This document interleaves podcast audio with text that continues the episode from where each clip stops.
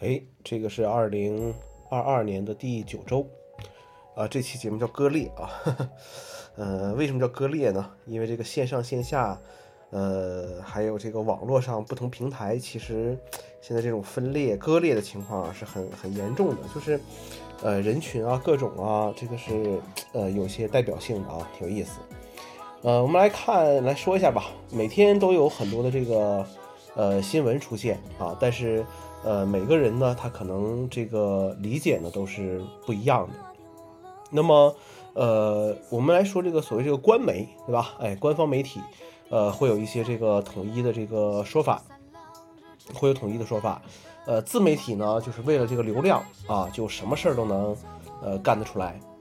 呃，我们广大的这个人民群众，哈哈，呃，就已经不再满足于这个吃瓜了。啊，已经不满足于这个吃瓜的这个这个这个这个形式了，纷纷拿起键盘啊，开始站队啊，开始来这个表达自己的这个想法啊，表达自己的想法。每个人啊，看起来都挺忙的啊，每个人看起来都挺忙的啊。呃，那么呃，这周还有一些什么事儿呢？啊，我们这个比如说这个要少玩手机。呃，有一天这个跟朋友聊天的时候啊，就说到了这个呃少玩手机这个问题。然后他发给我一篇文章啊，哪个平台咱也咱也不说了啊，反正就是说那个人呃用非常长的这个呃文章来写了一下，说为什么呃手机成瘾，他他他是怎么怎么回事儿，反正大概就是这么个意思啊，呃，然后我拜读了一下这篇这篇文章，呃，然后 然后给我的感觉就是，呃，好像挺厉害的样子啊，好像挺厉害的样子。其实，呃，想少玩手机的根本方法就是，我觉得啊，我觉得就是什么呢？就是忍着啊，就是你你不要去，呃，不要去去去玩这些东西。呃，每次想拿起来这个手机的时候呢，你就想一想啊，为什么要去用？是不是有一些必须的，马上啊，必须要立即去处理的这个这个事情啊？如果不是的话，那你就就缓一缓，对吧？就缓一缓。呃，或者说就像电脑上任务一样，你给它攒一攒，啊，攒到足够多了，哎，一起去去处理。那么有一个这个呃思路就是，凡是不打电话的事儿，啊，都不是什么紧急且重要的事情。呃，还有什么方法呢？比如说你要是用的这个十二或者十三的这个呃 Pro Pro Max 这种手机的话，你就把壳子取下来，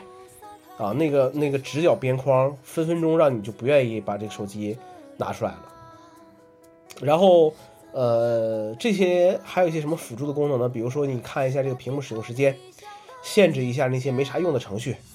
啊，虽然，比如说你设置了一个时间，你说抖音就半个小时，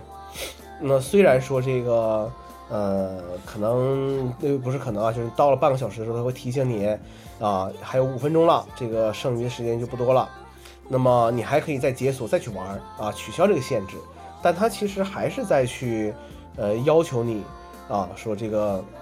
这个，这个，这个，这个不能总去总去玩这个东西。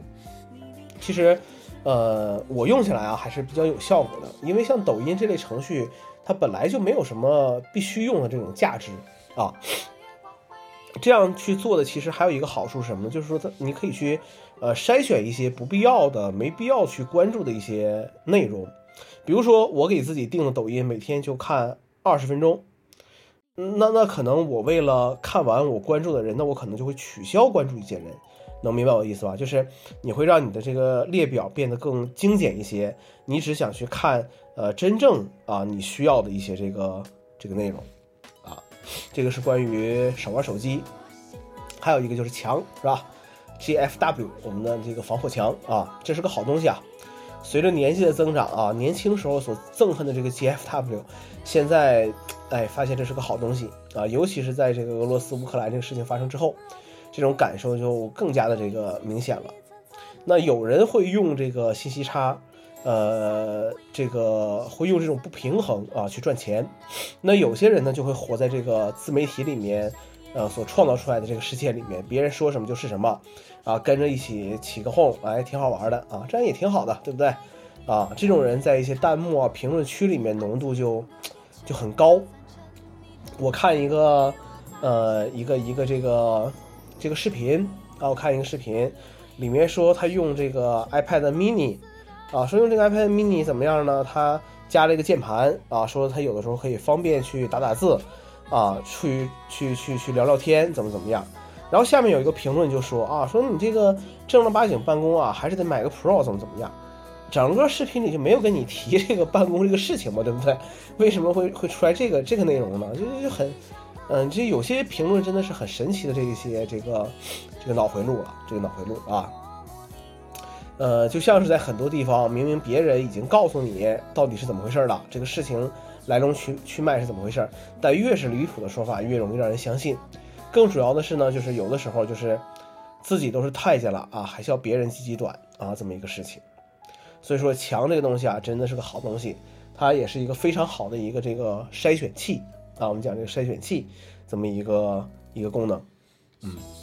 好了，然后视频的这个视频网站的一些会员情况，呃，我其实是一个很少看看片子、看影片这么一个一个人啊，挺无趣的啊。呃，很多人会去看什么奈飞、迪士尼，甚至 Apple TV 加，我都不看，呃，因为真的是真的是看不懂啊，真的是看不懂。那还是有一些这个视频会员的，比如说 YouTube 上，呃，买了这个会员啊，没有广告啊，可以在 iOS 设备里面画中画和这个背景播放，哎，我觉得还不错。呃，看一些这种科技的这种短视频，